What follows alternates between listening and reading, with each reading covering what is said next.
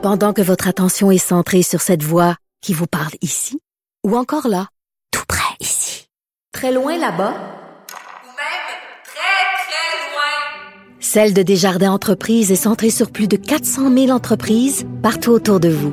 Depuis plus de 120 ans, nos équipes dédiées accompagnent les entrepreneurs d'ici à chaque étape pour qu'ils puissent rester centrés sur ce qui compte, la croissance de leur entreprise. Là-haut sur la colline. Sur la colline. Bonjour, Benoît Mélenchon. Yo, Antoine. Benoît Mélenchon est professeur au département des littératures de langue française à l'Université de Montréal. Euh, Il a, euh, il anime le fameux blog L'oreille tendue. En fait, il est l'oreille Je tendue. l'incarne. Oui, c'est ça. Il a publié plusieurs livres, entre autres euh, le Dictionnaire québécois instantané. Et il y a une édition de poche qui vient de paraître. Il y a 10 jours Poche, pas au sens de... Poche, pas au sens Non, non, pas de- une édition poche, une édition de poche. Oui, c'est ça. Trois choses pour ce vendredi. D'abord, une pétition contre les anglicismes. Moi, je vais aimer ça, moi. Oui, alors, nos auditeurs le savent peut-être pas tous, mais nous avons, vous et moi, une caractéristique physiologique commune. hein. Nous sommes un peu dégarnis du sommet, Euh, ce qui fait que nous ne pourrions pas, ni vous ni moi, euh, avoir ce traitement capillaire bien connu en France qui s'appelle le brushing. Alors, brushing, c'est assez amusant parce que ça a l'air d'être un anglicisme. mais Évidemment, c'est pas un anglicisme, ça n'existe pas en anglais. Ah ben oui. Ceci pour dire que les Français ont des rapports d'amour-haine, des rapports compliqués avec l'anglais. Et dans le Parisien du 6 16 juin, il y a une pétition qui est parue, alors signée par une centaine euh, de personnes d'associations des cinq continents, hein, la défense de la langue française sans signature pour refuser la dictature du tout anglais. Alors évidemment, on a là-dedans l'esprit de sérieux habituel de la pétition. Hein. Ça commence par la langue française va mal. Puis après ça, on a une marche suicidaire, un projet sacrilège, des comportements serviles. Bref, ça va très très mal. Ça va tellement mal qu'à un moment donné, on verse dans euh, l'allusion au nazisme. Ah non? Oui, alors écoutez. Ils ont atteint leur point Godwin. Exactement. Alors, écoutez ça. Confronté à cette invasion, notre mémoire renvoie en écho un passé douloureux de soumission et d'oubli de soi, suivi quelques lignes plus loin d'un appel à l'esprit de résistance. Ah non. Exactement. Alors évidemment, ça, dès qu'on se met à traiter les autres de nazis, hein, on se, on perd soi-même. On, on se disqualifie, on se décrédibilise. On décrédibilise, oui, plutôt, oui. Tout oui, à fait ça. par avance. Hein.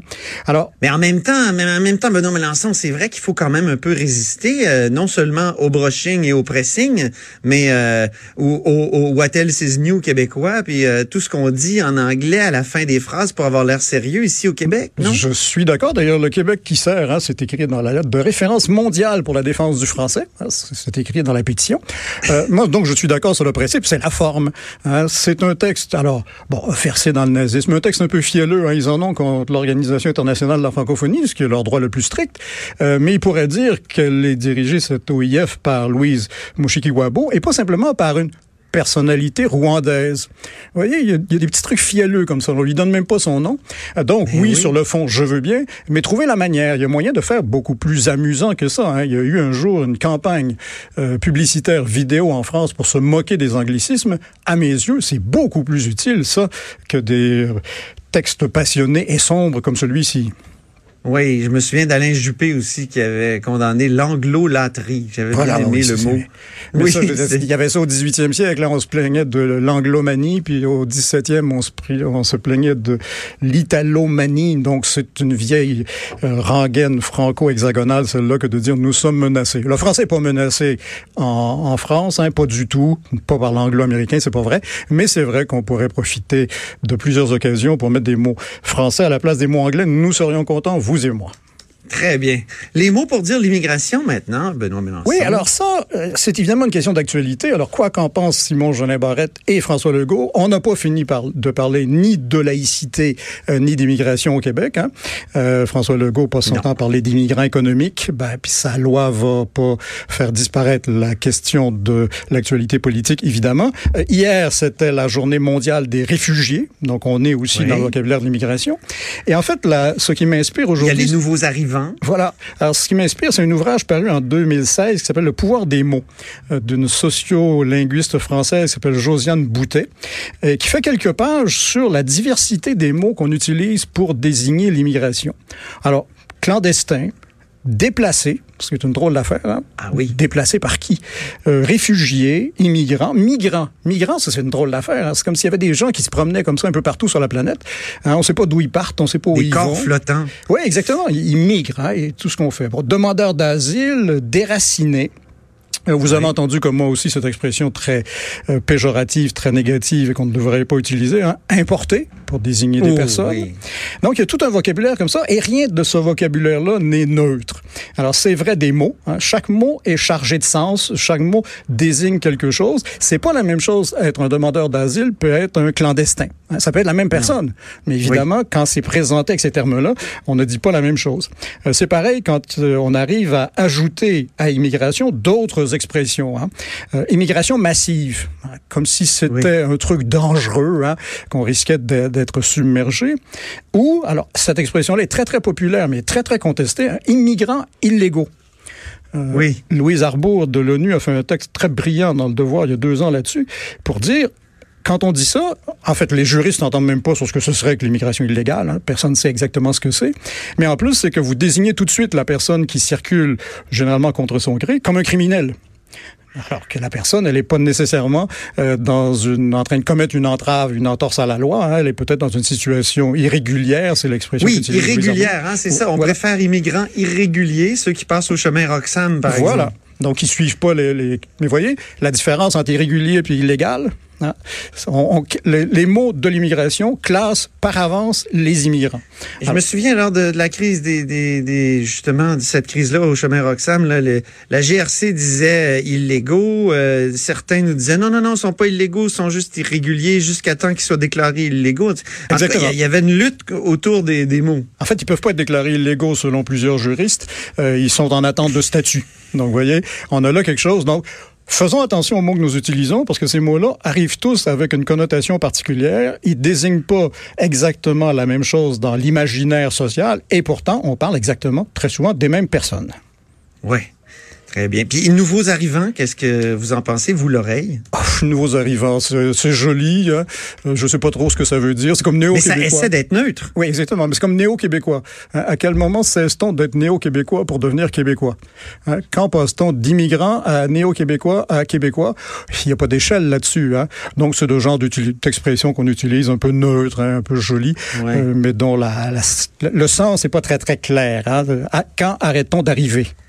Mais on a la chance euh, d'avoir l'oreille avec nous aujourd'hui et vous avez l'oreille, une recommandation de lecture pour l'été. Alors, imaginez, j'ai trouvé une bande dessinée qui me permet de qui m'aurait permis de commencer le segment d'aujourd'hui, puisque dans cette bande dessinée, il est question des anglicismes en France et il est question de la façon de désigner les personnes qui quittent leur pays. Alors, dans cette bande dessinée, il est question des migrants économiques, des expatriés, des réfugiés politiques, des migrants, des exilés fiscaux et des réfugiés fiscaux. Donc, autre catégorie à ajouter à ma liste de tout à l'heure. Alors, cette bande dessinée s'appelle La sémantique, c'est élastique. c'est bon? de James. C'est publié chez Delcourt dans la collection Pataquès à Paris. Alors, il y a toutes sortes de choses là-dedans. C'est vraiment très amusant. Euh, il y a des explications étymologiques. Hein, pourquoi dîner, déjeuner, euh, d'où vient le mot dinde. Euh, Trouvez-moi le synonyme de langue de bois. Ils en ont un magnifique, eux autres. Ils appellent ça la xyloglossie. Ah oui, la de bois. xylo... Oui. Xylo bois, glossie parler. Donc, parler la langue de bois. Ils ont toute une galerie de personnages. hein. Il y a des gens qui viennent expliquer euh, certains mots ou certains concepts philosophiques. Platon, Homère, les deux Alain, hein, Alain Delon et Alain Finkielkraut. Ça fait partie de la galerie de personnages. Ils proposent des néologismes. Alors, démocratie, mais A-S-S-I-E, usage de la démocratie et des populistes. Encyclopédant, un individu au savoir encyclopédique. Ah, ça, c'est un mot valise. Ouais. Ouais. Euh, donc, euh, qui se revendique ainsi supérieur aux autres. Et il y a une variante qui est le Wikipédant. Donc, celui qui base son, savoir sur Wikipédia. Et alors, un néologisme que j'adore, moi, qui est le phobophobe. Le phobophobe, Oui, il, a celui- peur de- il a peur des peureux? Non, il a peur d'avoir peur. Ah, il a pas. Alors ça, j'avoue que je l'ai jamais vu. Moi, évidemment, vous pouvez tripler à phobo, phobo, phobophobe jusqu'à l'infini si vous voulez. Est-ce que la phobophobie est en croissance ou Euh, manifestement, oui, ça, sans aucun doute. Alors, il y a des passages très, très bien, alors, qui sont drôles, mais qui sont aussi très instructifs sur alors, une chose qu'on a abordée déjà ensemble dans un segment précédent, euh, la question de la féminisation des noms de fonctions, des noms de métiers. Alors, il y a un très long texte là-dessus, qui est très, très bien, qui remonte au 17e, qui donne des exemples, qui est très bien nourri, qui est très bien informé. Et un texte, alors, à la fin, qui, lui, est très, très drôle. Le personnage... Euh, récurrent de cette euh, bande dessinée, donc la sémantique c'est élastique, euh, se promène en voiture et il se met à dialoguer avec son GPS. Son, Ah oui. Son C'est vrai GPS. qu'il nous parle parfois, le GPS. Oui, ben oui, mais pas pour des questions de destination, là, c'est des questions de Ah langue. oui. OK. Il- l'interroge sur les mots qu'il utilise. Donc oui, c'est vraiment très très bien. Pour l'été, c'est une lecture tout à fait amusante. Euh, c'est à la fois instructif parce que c'est bien documenté, euh, c'est drôle, ça se lit très très vite. Donc la sémantique, c'est élastique. Je le de commande James tout de suite. Chez Patakis. La sémantique synthétique, c'est- presque déjà commandé, euh, Benoît Mélenchon. Merci Excellent. beaucoup. Alors, Merci d'avoir euh, participé à La Haut sur la colline, euh, l'oreille tendue. Ça m'a fait plaisir. Alors, euh, on m'a dit que vous courriez, donc je vous souhaite un bon été de footing. Oui, formidable. Merci infiniment. Allez, au revoir. Au revoir, Benoît Mélenchon. Allez, partez pas parce qu'après la pause, c'est Michael Labranche de la Zone à Snap qui est avec nous avec plusieurs extraits de cette session parlementaire drôle. De 13 à 14. Là-haut sur la colline.